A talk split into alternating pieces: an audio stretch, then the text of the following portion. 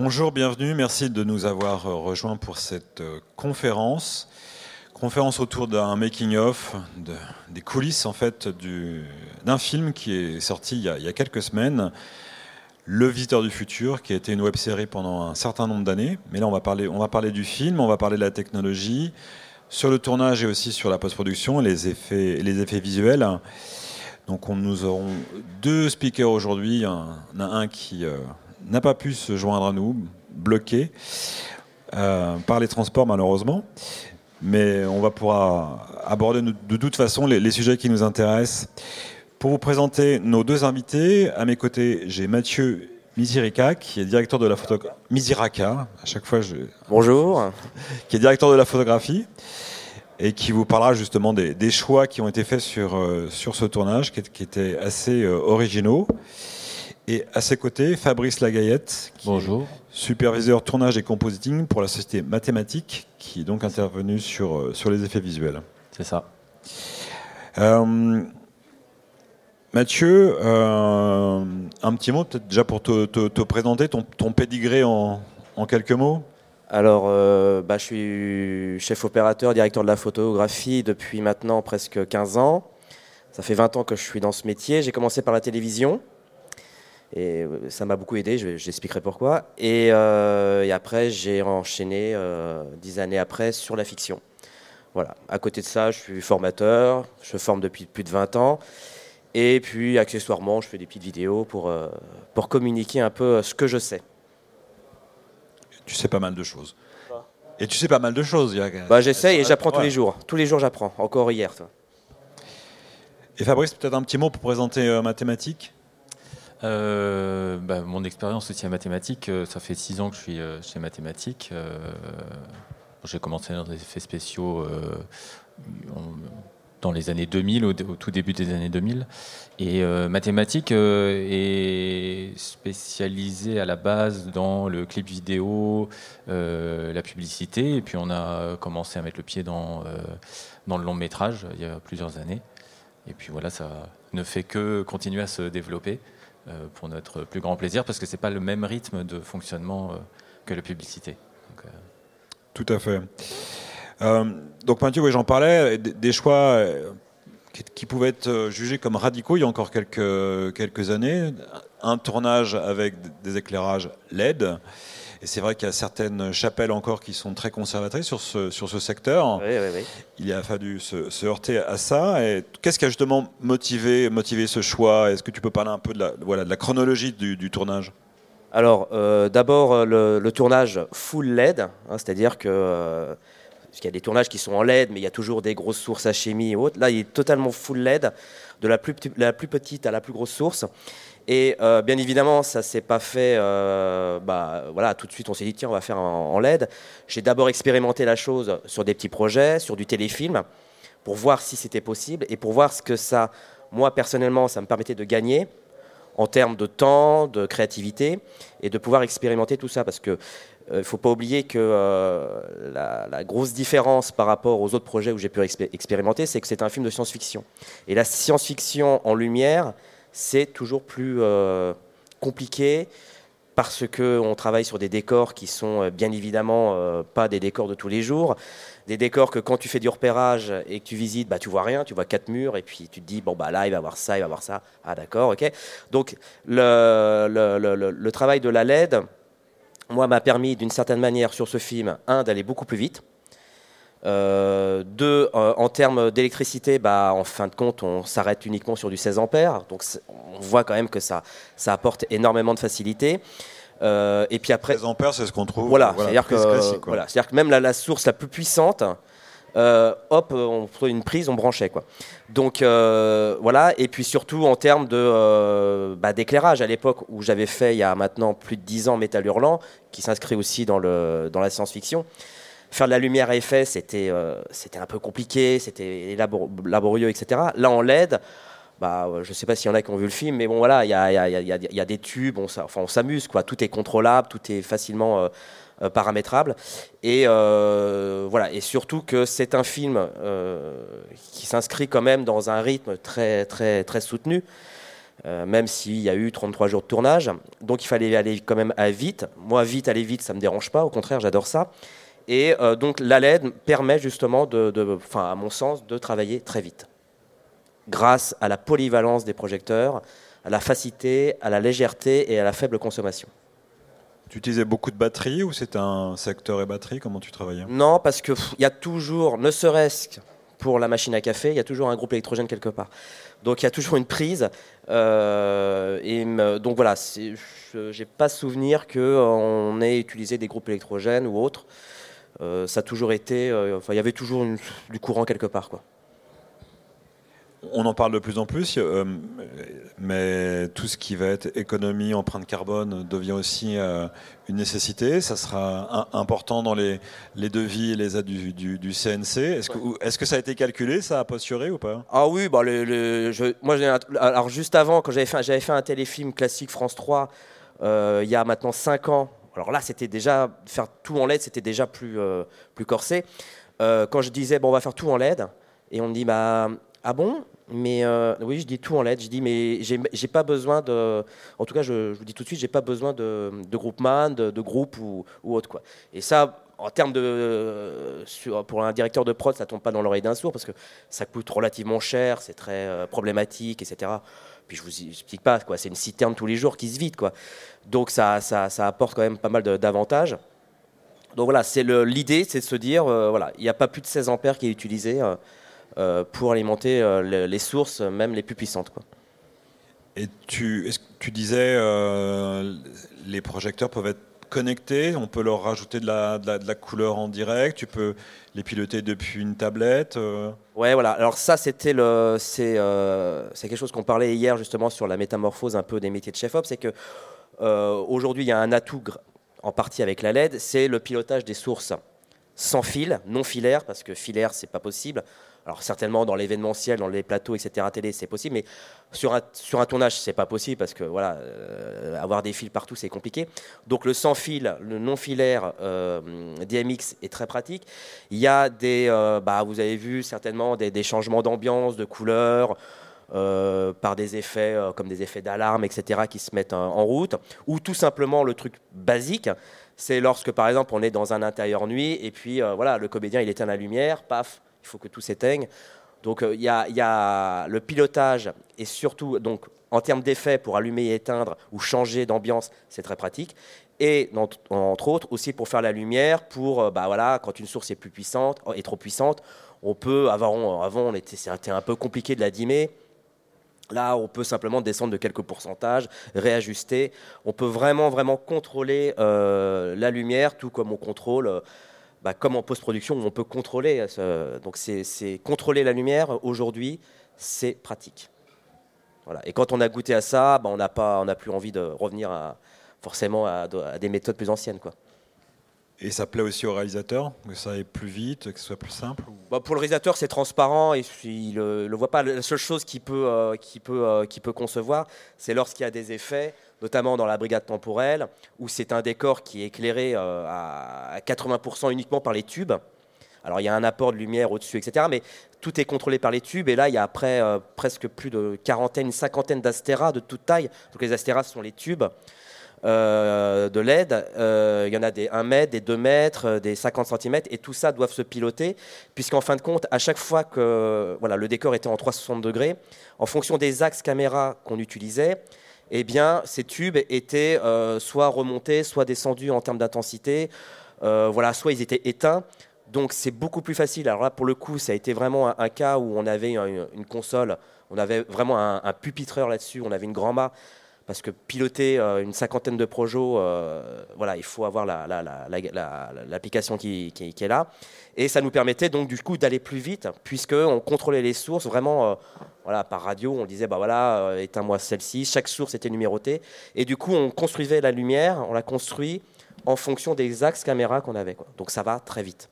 C'est long à installer, mais une fois que c'est installé, ça roule. On va parler tout à l'heure des effets visuels, mais est-ce qu'il y a eu des tournages fond vert Et si c'est le cas, est-ce que c'était aussi, oui, c'était éclairé LED aussi?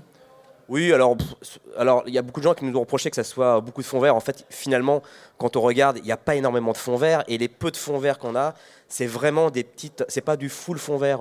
C'est vraiment des petites fenêtres euh, derrière un personnage euh, pour euh, juste voilà découper et après faire le faire le derrière. Donc c'est des petits fonds verts.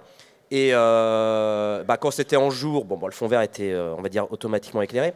Quand il s'agit en nuit, par exemple, il y, a un plan où euh, on voit euh, Belette sur la voiture avec les enfants, avec la, lune qui est derrière.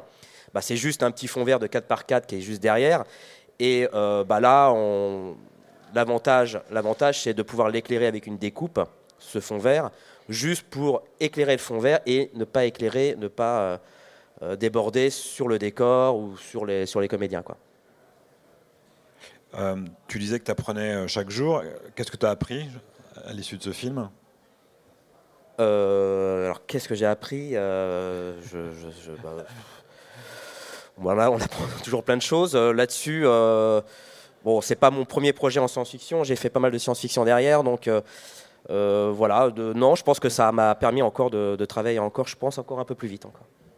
Voilà. Et, j'avais pas beaucoup de lumière. Enfin, je suis pas parti avec trois camions de lumière. Quoi. J'ai très peu de lumière j'ai juste l'essentiel et le, but c'est que chaque projecteur qui était dans le camion soit utilisé quoi. Donc euh, le, parce que plus on part avec du, matériel, plus on prend du temps. Plus on part avec l'essentiel, plus on va vite quoi. Et toujours partenariat et fidélité avec euh, Axeled Ah oui, bah Axeled, euh, bah oui. Alors moi j'ai eu un, un, avantage énorme en tant que chef op, c'est que j'ai pu travailler avec le prestataire que je voulais, à la fois la caméra et la lumière, ce qui est plutôt rare parce que généralement les productions ont des, euh, accords euh, caméra-lumière avec euh, différents groupes. Donc moi j'ai eu l'avantage de choisir la caméra où je voulais. Et pour la lumière, comme c'était un tournage full LED, donc je me suis adressé à, bah, mon partenaire préféré qui, qui, est leader en LED dans ce marché, qui permet de d'avoir un, stockage, un rendement et surtout, ce sont les projecteurs, les, les, derniers, enfin les derniers projecteurs qu'on qui sont sortis qu'on peut retrouver d'ailleurs chez une porte à côté. Euh, donc voilà, donc c'est, euh, il me fallait, euh, je, pouvais me orienter que chez Axeled. Quoi. Tu as tourné avec quelle caméra? Alors pour la caméra, donc j'ai fait un, genre de gros, un petit casting de caméra où je me suis baladé entre Panavision et TSF. Alors tourné, j'ai tourné donc avec la, la DXL2 qui est une caméra, en fait, c'est une caméra de chez Panavision qui est en fait une Red Monstro. À l'intérieur, c'est de la Red Monstro mais l'habillage derrière, tout autour, c'est euh, du Panavision. Ça permet d'avoir l'ergonomie. Alors en fait, je me suis orienté chez Red, déjà parce que bah, j'ai l'habitude de tourner euh, énormément en, Red. Euh, j'adore Harry, hein, mais là, il me fallait une chose, c'est qu'il me fallait de la résolution. Alors non pas 8K, ça me paraissait évidemment trop énorme, mais il fallait quand même un peu plus de résolution, puisqu'il y a quand même quelques effets visuels, alors évidemment, tant sur les effets spéciaux, mais aussi euh, beaucoup de, on se balade beaucoup dans l'image. Hein. Il y a des mouvements de caméra euh, où en fait, euh, alors il n'y en a pas énormément, hein, mais il y en a quelques-uns notamment dans les scènes de, baston où bah, le, cadre se balade dans le, full frame. Soit par, par un mouvement, soit par un objet ou autre, ou soit tout simplement une caméra qui tourne à 360 degrés à l'intérieur. Donc voilà, donc il me fallait un peu de résolution. Et puis après, j'aime beaucoup la RAID, notamment pour l'utilisation de son format RAW. Et comme il était compliqué, euh, vu la taille des optiques, parce que vous avez vu les optiques, on est tourné en anamorphique, euh, que les optiques étaient assez, euh, assez bourrins, donc il me fallait quand même tout de même une ergonomie pour pouvoir la prendre à l'épaule, parce qu'il y a quand même pas mal de plans à l'épaule. Enfin, avant, on m'en avait vendu pas trop, puis finalement, il y a eu beaucoup. mais, mais, mais, voilà, mais donc il fallait, en fait, quand on fait de l'épaule, c'est pas tant le poids qui est important, c'est l'ergonomie. Et donc c'est pour ça que chez Panavision, plutôt qu'avoir un cube où tout le poids serait à l'avant, et donc forcément vous, vous en chiez par les bras, quoi, valait mieux avoir une caméra ergonomique euh, et le fait d'avoir une répartition du poids un peu plus euh, en arrière. Donc voilà, donc euh, j'avais testé chez Harry, voilà, j'ai finalement mon choix s'est prêté sur cette caméra. Et comment s'est fait l'étalonnage? Est-ce qu'il y avait un, DIT sur, sur, sur 7 ou pas? Non, il n'y a pas de DIT, il n'y a pas de data manager. Euh, les backups étaient faits par le second assistant caméra. les rushs partaient évidemment euh, chez euh, M141, le labo. Et moi, je gardais un exemplaire, ce qui permettait le soir de visionner les, les rushs avec une station d'étalonnage, que la mienne. Hein.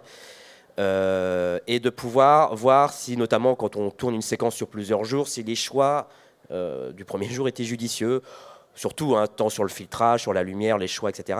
Et de pouvoir affiner et élaborer une lutte qui euh, nous a permis après en post-production, enfin en étalonnage, euh, de pouvoir, euh, après validation avec François, le, réalisateur, de pouvoir continuer sur ce... et surtout de trouver le look, l'identité de l'image. quoi.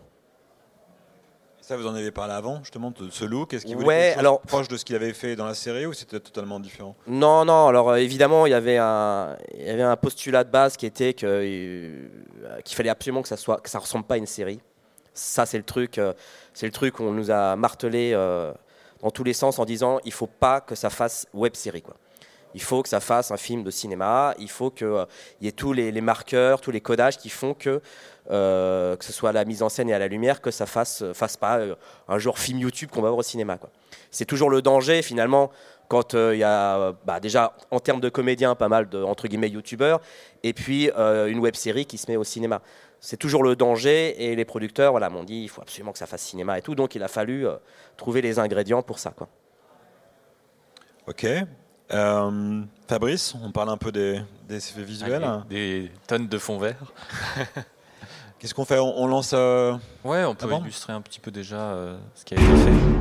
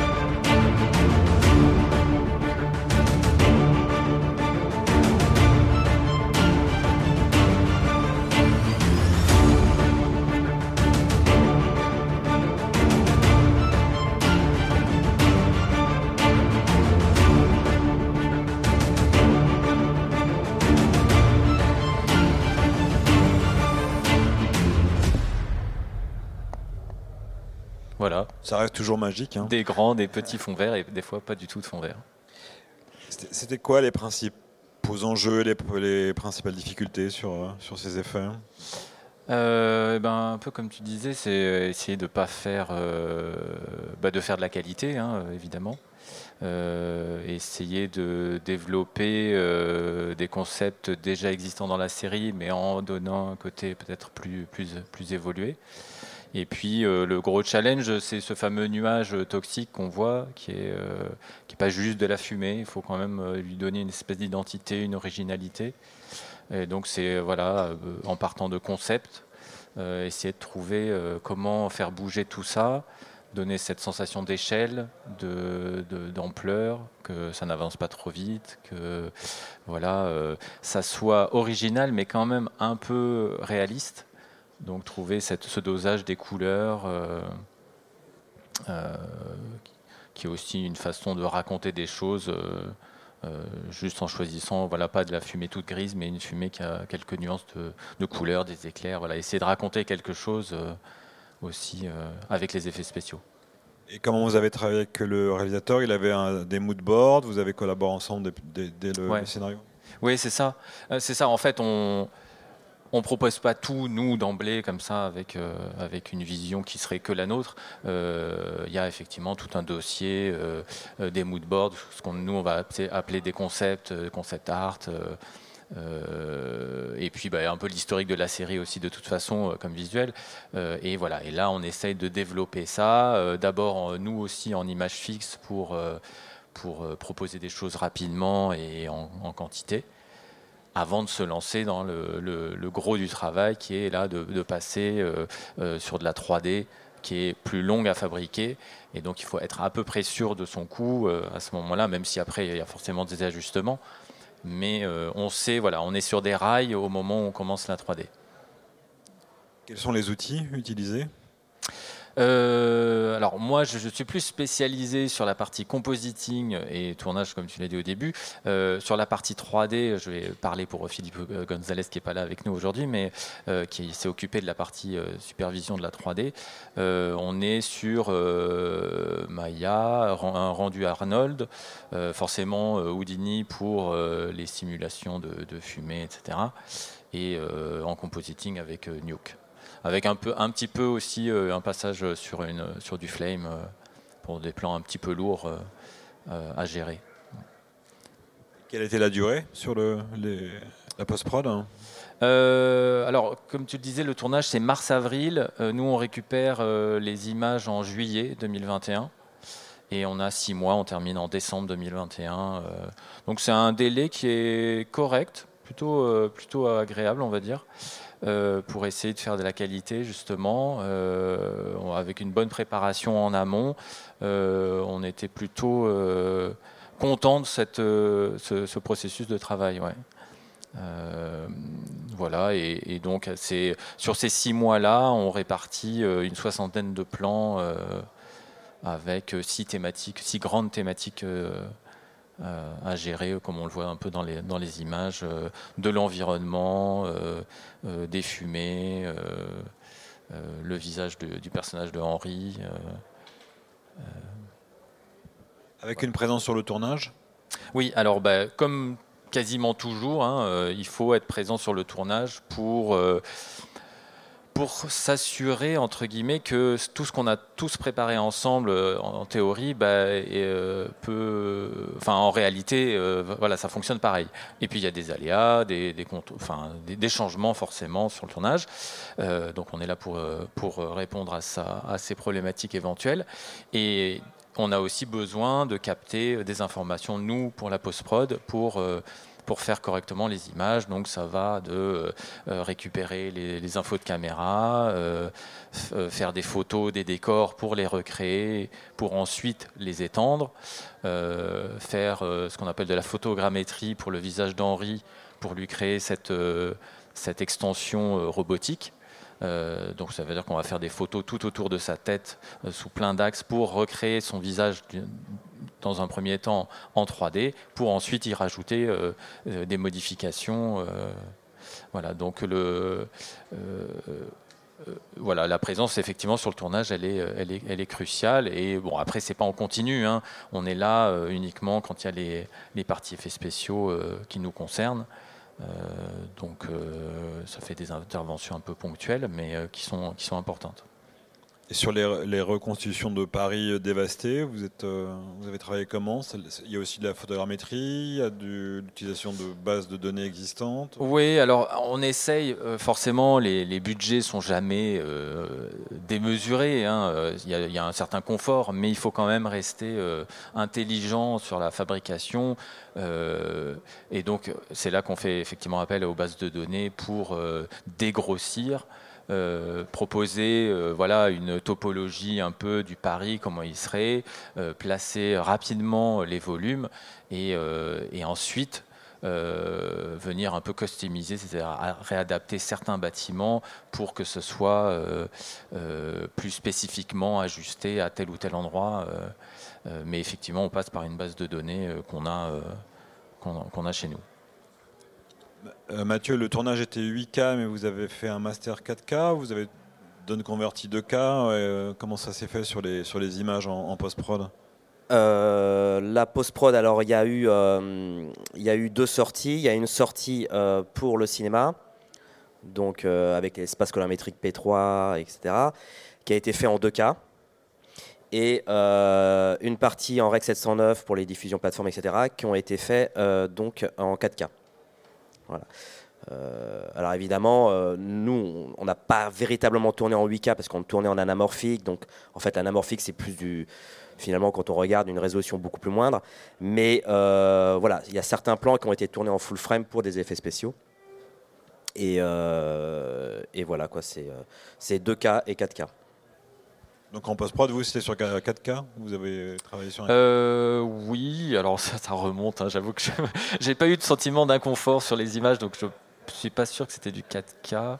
Euh, je suis désolé, je me souviens pas. Mais, euh, mais c'était. Euh, moi, j'aime bien l'anamorphique parce que justement, j'aime bien tout ce qui est à recréer derrière en compositing, toutes ces petites aberrations qu'on voit sur l'anamorphique, ces déformations de lentilles, etc. Moi, j'aime bien. donc, j'ai eu un grand sentiment de, confort et de plaisir sur ce projet-là. Donc, peut-être ça a un peu occulté certaines informations, mais. mais voilà. Et c'est une équipe de combien de personnes qui est intervenue sur les effets euh, On est euh, une quinzaine de personnes euh, en tout. c'est réparti moitié-moitié 3D, moitié compositing. voilà. avec la production, évidemment, Nadège Moreau à la production. Et, et, voilà, ça se répartit dans le temps. Bah forcément, on a toute la partie 3D qui commence bien avant le compositing, puisque le compositing vient à, la fin.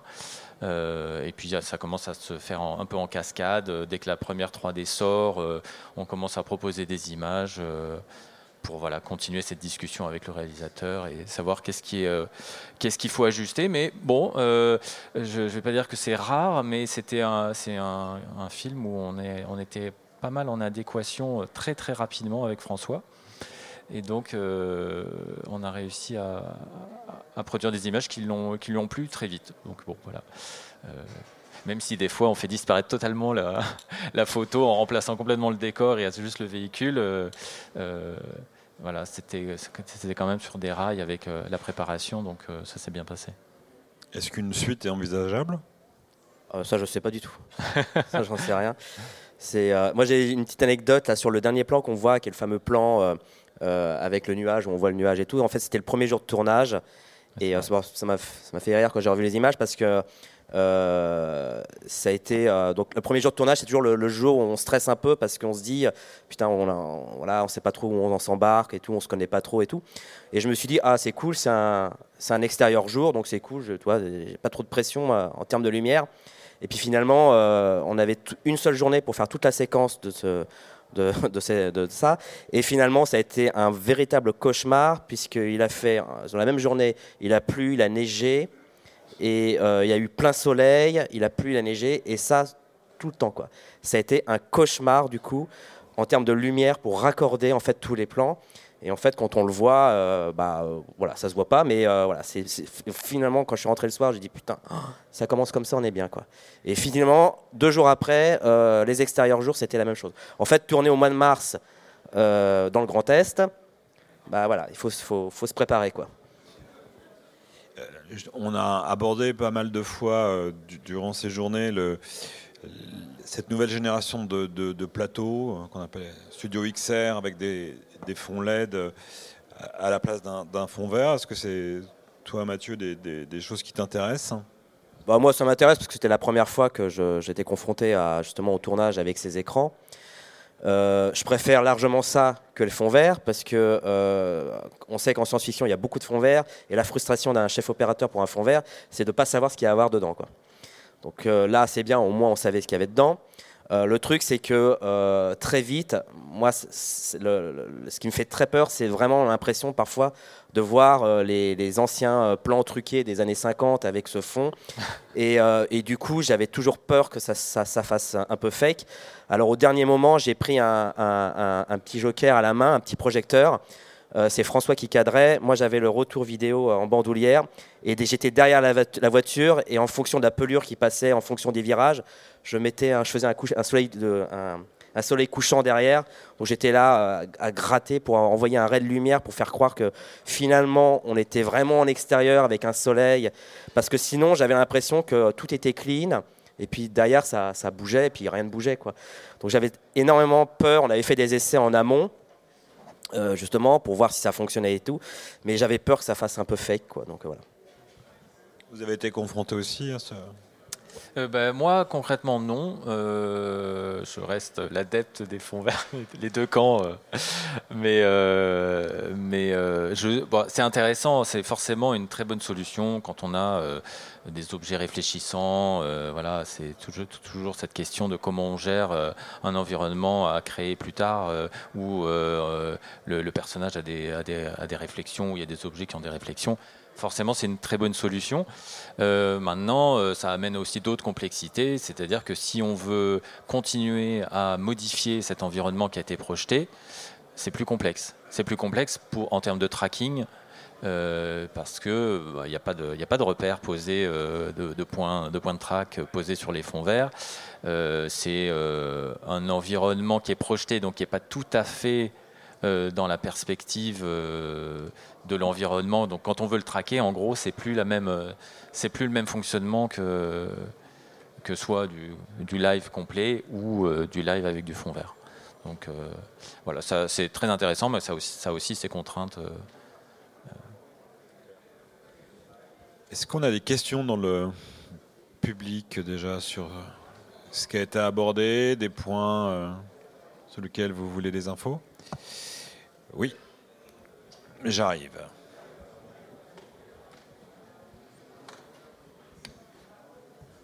Euh, du coup, c'est une question pour euh, euh, Mathieu. Salut.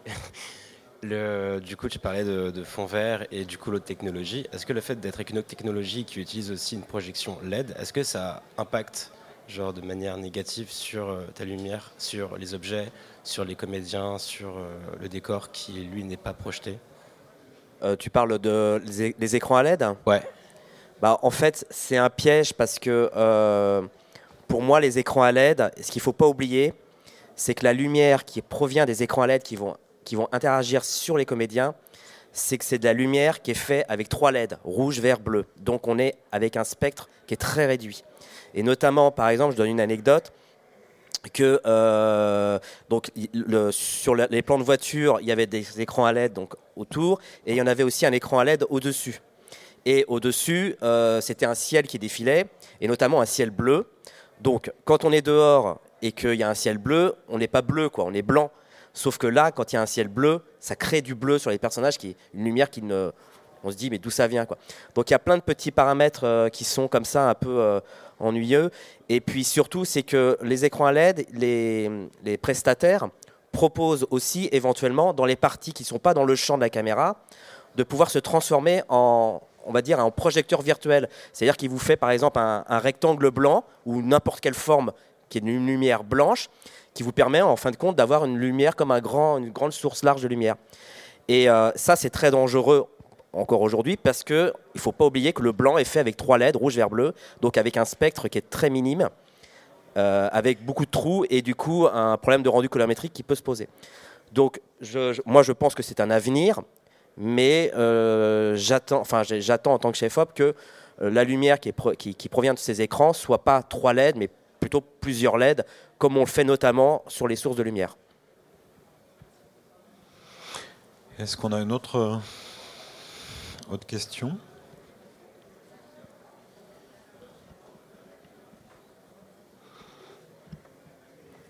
pas assez, pas assez curieux. Bizarre ça. alors Ah bah si, encore monsieur, encore une question. Ah bah monsieur. non, non, non. Du coup, c'est toujours une question euh, par rapport à ces technologies. Donc, euh, tu nous disais qu'il y avait une question de 3 LED rouge, vert, bleu, du coup. Et euh, là, la question que j'ai, c'est par rapport au diaph que ça va avoir de manière générale quand tu vas du coup euh, cadrer avec euh, cet écran derrière. Est-ce que du coup, tes projecteurs vont un peu effacer ce que l'écran va lui-même d'un côté projeter en fait? Alors, oui, effectivement. Alors, il y a deux choses. La première chose, c'est que les lumières, aussi larges qu'elles peuvent être, parce qu'on avait, c'était éclairé à un moment donné par un, un projecteur avec un cadre de 4 par 4 doivent être absolument assez directionnels pour pas justement empiéter et baver euh, sur euh, l'écran. Si ça avait été du fond vert, on s'en fout. Mais là, un écran LED, c'est compliqué parce que dès lors, il commence alors, si ça commence à baver dessus, ça commence un peu à avoir des, à, blanchir, à avoir un côté délavé. Donc ça, c'est une chose. Et la deuxième chose, qui est plutôt pratique, c'est que la pelure qui a été faite, euh, les techniciens derrière peuvent euh, on va dire en, temps réel, peuvent réajuster, c'est-à-dire qu'ils peuvent assombrir euh, l'intensité de l'écran, ils peuvent changer la colorimétrie, etc. etc. Donc en fonction, on, fait une lumière et puis derrière la pelure, on va l'ajuster. Alors évidemment, l'idée, c'est pas forcément qu'elle soit euh, pareille parce que là, pour le coup, ça fait très fake, mais de se donner parfois une petite légère surexposition pour faire croire que, en fait, on est à l'intérieur de la voiture, comme on serait à l'intérieur d'un bâtiment, et puis derrière la fenêtre, c'est un peu clair, pas surex, mais un peu clair. Donc, on peut réajuster vraiment en temps réel en visualisant le, retour caméra pour justement faire en sorte que euh, ce soit pas trop fort, trop faible, ce soit pas trop rouge, trop chaud, etc. Et aussi très important, c'est que quand on tourne à l'intérieur d'une voiture, eh bien la vitre la, vitre, forcément, elle est teintée. Alors, pas toute, ça dépend. Et surtout, elle donne aussi un aspect colorimétrique. Il y a une colorimétrie qui est légèrement un peu verdâtre, etc. Donc, ça nous permet justement de corriger tout ça et de pouvoir. Euh, voilà, ça, c'est le côté qui est pratique. C'est-à-dire qu'on ne balance pas une image et après, c'est euh, démerde-toi avec ça. Si on balance une image, mais on peut quand même voilà, la paramétrer à des certaines limites. Bien évidemment, c'est pas. Mais voilà, il y a une certaine fourchette où on peut travailler. Quoi. Je reste là ou il y a encore une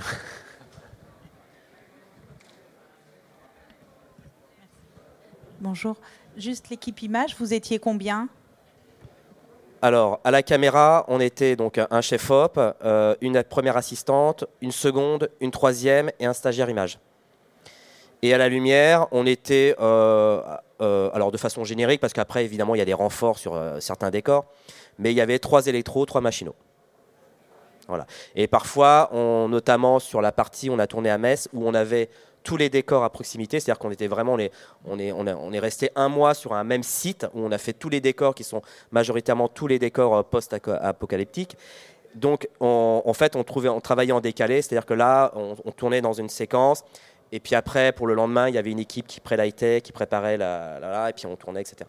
Et l'avantage, c'est qu'on pouvait voir entre deux prises l'évolution tant sur le décor que sur la lumière. Euh, voilà, puisqu'on était tout à proximité. Quoi.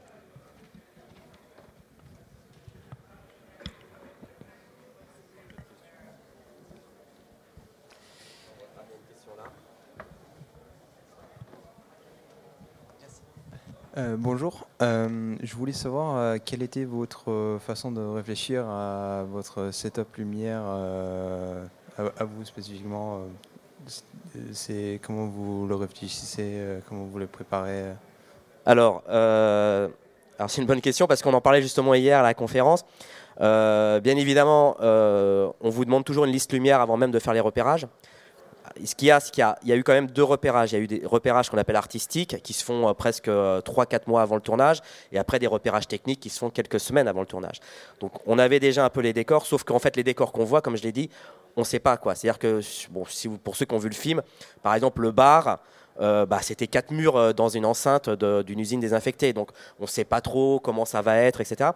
Donc en fait l'idée c'est quoi? C'est de partir sur une liste générique. Voilà, une liste qui vous permet, dans un budget qui est alloué, de pouvoir tout faire. On peut pratiquement tout faire, sauf quand on est dans des corps évidemment très particuliers, comme la brigade temporelle, où d'un seul coup, on est vraiment euh, plutôt sur des tubes. donc là, évidemment, il y a des, modifications sur, la liste lumière.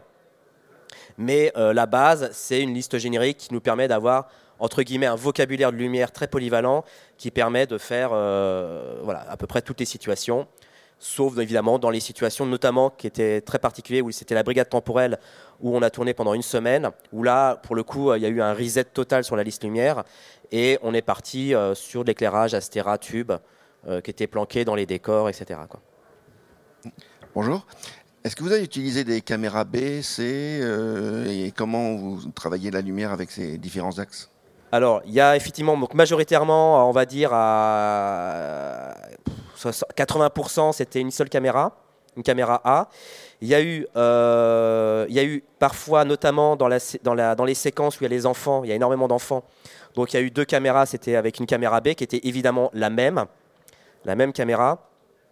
Et euh, après, ensuite, il y a eu une config très légère qui était une caméra, une Komodo, euh, qui était donc la caméra C, qui était une Komodo avec vraiment une configuration très très très très légère qui se tenait à main pour faire les scènes, les séquences de, bataille, enfin toutes les, scènes de baston, qui étaient justement cadrées par le cascadeur. Donc voilà, il prenait et il permettait de faire des, des, des, mouvements très rapides, et c'était doublé avec la caméra A.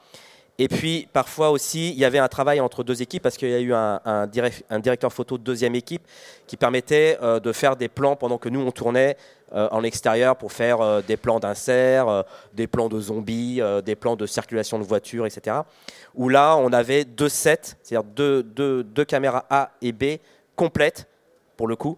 C'est-à-dire, quand je dis complète, ça veut dire avec deux séries d'optiques. Parce que sinon, généralement, on se prend, quand il y a, quand il y a euh, deux caméras, on se prend un set d'optiques, on se partage, parce que bien évidemment, bah, je dis une connerie, mais quand on utilise un 35, c'est pas pour mettre un deuxième 35 sur l'autre caméra. Et pour le, travail, généralement, les caméras, ce qui nous, nous arrange en tant que chef op, c'est que généralement, ce sont des caméras qui sont dans le même axe. Voilà. Donc, euh, lorsqu'on fait un champ et un contre-champ, on se met les deux caméras pour faire le champ, on se met les deux caméras dans le contre-champ, donc on fait un plan large, un plan serré. Ce qui pour nous, nous, enfin en tout cas à la lumière et même pour la déco, nous permet de nous simplifier. Quoi. Voilà. Euh, et puis voilà. Et puis oui, j'ai oublié, il y a aussi une autre caméra qui était un iPhone pour faire la caméra de surveillance. Alors c'était les séries euh, Panavision, une série, euh, série qu'on appelle la CL, la Close Focus, donc anamorphique de chez Panavision, quoi, qui sont des très très très vieux optiques, qui ont voilà, qui ont, cinq décennies derrière.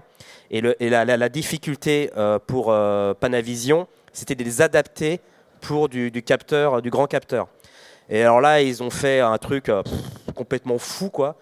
Enfin, ils sont, euh, ils sont fous là-bas parce qu'ils ont carrément démonté, ils ont carrément sur le, les, parce qu'on vignette très vite sur les courtes focales.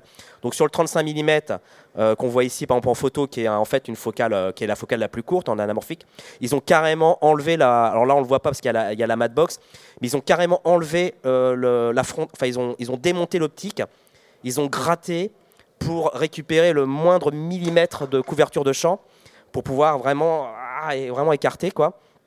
Donc il y avait carrément, il y avait un objectif, il y avait plus de, il y avait juste une lentille, il y avait plus de frontal, il y avait plus rien quoi. Ils avaient fabriqué un truc avec une imprimante 3D, voilà, mais c'était vraiment, enfin ils ont customisé les optiques pour pouvoir rentrer dans le, dans le grand format quoi. Voilà. Donc ils ont fait un travail euh, assez surprenant quoi. En, lumière, il y a une tendance qui est aujourd'hui d'utiliser des projecteurs euh, automatiques qui sont plutôt utilisés dans l'événementiel, maintenant sur de la fiction. Qu'est-ce que tu en penses? Bah, c'est ce que Jacqueline de chaque CED n'arrête pas de me dire. Elle me Mathieu, tu sais, tu devrais t'intéresser aux automatiques parce que ça va venir en fiction. Alors j'ai tendance à la, croire, euh, sauf que euh, euh, je, réfléchis, j'ai du mal à me dire dans quel genre de configuration je serai avec des automatiques. Donc je pense que, on en avait déjà parlé, c'est que c'est plus dans des configurations vraiment où on est en studio, où on travaille plusieurs semaines en studio, où là effectivement c'est assez pratique parce que bouger un automatique quand on doit le bouger de quelques mètres ou quelques centimètres, c'est pas comme euh, voilà, c'est très compliqué ici. C'est un truc qui est accroché, il n'y a pas de grippe, il n'y a rien. Donc c'est un peu plus compliqué. Euh, là par contre où j'ai mesuré véritablement l'impact, c'est le c'est alors c'est évidemment le tournage date il y a un an et demi. Hein. depuis il y a eu énormément d'évolution, mais c'est euh, le, fait de pouvoir piloter les projecteurs. Ou alors voilà, maintenant aujourd'hui c'est assez c'est beaucoup plus pratique qu'il y a un an et demi. Il y a eu beaucoup d'évolution, mais il y a un an et demi c'était quand même assez compliqué, etc. Et en termes de console, à part la brigade temporelle où on avait une grande console grand mât pour piloter tout ça, on se retrouvait avec des petites consoles et là on a essayé un peu plein de choses. Enfin, on était un peu bêta-testeur sur ce film pour pouvoir justement piloter ces projecteurs. Et prochain projet, ça sera aussi du 100% LED bah, Moi, ça fait depuis 2015 que je fais du 100% LED. Donc euh, même sur un moment donné, j'ai douté. Il y a une séquence, bah, la fameuse séquence avec les enfants, la séquence du terrier. François voulait une entrée de lumière très puissante par, par une fenêtre. Et là, j'ai douté sur le, sur le fait, est-ce que ça va marcher et tout, mais est-ce que ça va être assez fort? Et puis, euh, bon, façon, le dire de pro, du bah, du bah non, hein, tu es en LED, tu restes en LED. Je dis, bon, ok, allez, on va y aller. Et euh, Parce qu'en fait, quand tu prends du HMI puissant, c'est pas tant le, prix du HMI qui coûte cher, c'est le prix pour l'alimenter qui coûte cher. Donc voilà, donc je me suis dit bon bah c'est pas grave, on va essayer. Et puis finalement, finalement, ils étaient même parfois même trop forts. J'étais obligé de les dimer à 50%. Donc voilà, donc ça prouve, on peut pas tout faire, mais en tout cas, il y a beaucoup de choses qu'on peut faire quoi. À part les Astera, c'était quoi DMG C'était quel, quel, Alors, il y avait un peu de DMG, il y avait euh, beaucoup de Filex. je suis un très grand fan des Fresnel Filex, donc toute la gamme, hein, il y avait toute la gamme Filex. Et puis, euh, et puis il y avait des, euh, des pas mal d'Astera. Les Astera sont des projecteurs qui sont très utiles, non pas seulement comme dans la brigade temporelle où on les voit, mais euh, qui sont des projecteurs qui sont euh, très faciles d'utilisation. Et il y a une anecdote notamment, parce que nous on a fait beaucoup de prépa avec le chef décorateur, notamment sur la brigade temporelle, et il y a deux décors qu'on a, un peu passé à l'as, en se disant, bon, on verra. Enfin, ils avaient prévu quelque chose, c'est notamment le, décor du trou et le décor, du, euh, le décor où il y a un peu la, le genre entre guillemets, la, salle de réunion, on va dire. Et en fait, c'était un décor qu'on n'avait pas préparé du tout, finalement, je me suis dit. Euh, et, à la déco, il commençait à accrocher des morceaux de polystyrène. Et je me suis dit, tiens, on va prendre les astéras, on va les mettre. J'appelle François, je dis, regarde, est-ce que ça te plaît si on met des astéras Il me dit, ah ouais, ouais, pas mal, génial. Donc du coup, on en a mis plein. Et euh, aux effets spéciaux, ils les ont dupliqués. Ils ont fait, nous, en fait, on était sur un, des plafonds très bas, hein, parce qu'en en fin de compte, ce qui a fait l'économie d'un film, de ce film, c'est qu'on n'a pas tourné dans un vrai studio. Euh, la brigade temporelle et euh, toute la brigade temporelle a été tournée en fin, en fin de compte à Nancy dans un cinéma désinfecté. Donc c'était un bâtiment qui était un vieux cinéma. Et en fait, il n'y avait plus de siège, il n'y avait plus rien, il n'y avait plus d'écran. Et en fait, c'était un abandon. Et on a, ils ont vidé, il y avait plein de bordel à l'intérieur, ils ont vidé et on a construit le décor dedans. Donc euh, voilà, et après, ils ont démultiplié, comme ils l'ont fait sur la brigade temporelle, ils ont démultiplié le, le, haut. Et finalement, c'est un beau décor qui n'a pas été préparé et qui s'est bien fait euh, à l'improviste. Respectivement, quels sont vos prochains projets? Euh, bah, pour l'instant, euh, pas grand-chose. Mais voilà, je, j'attends quoi. J'attends que le téléphone sonne. dring, dring. Euh, bah, j'ai fait d'autres projets effectivement depuis. Là, je suis sur. Euh, en fait, j'alterne entre long métrage et publicité. C'est ça qui est bien, euh, je veux dire, chez mathématiques. C'est ce roulement possible entre plusieurs types de projets. donc là, je suis sur une publicité actuellement. Et puis cet été, j'avais fini The Whale de Aronofsky. donc c'est un beau projet aussi entre temps. Mmh. Les, projets étrangers en France, ça marche bien? Euh, bah, comme je disais, euh, nous en long, en long métrage, euh, on, a démarré le long métrage plus tardivement que d'autres boîtes qui sont déjà installées dans le long métrage depuis longtemps. Donc là, ça, commence à être vraiment très, depuis le visiteur déjà, même un peu avant, ça a pris de l'ampleur et on a effectivement bah, des projets de, de, séries, de voilà, oui, séries et long métrage. Donc euh, c'est possible en France euh, sans problème. Très bien. Je pense qu'on a fait un bon tour d'horizon. On peut les applaudir. Merci. Euh, Merci. Merci.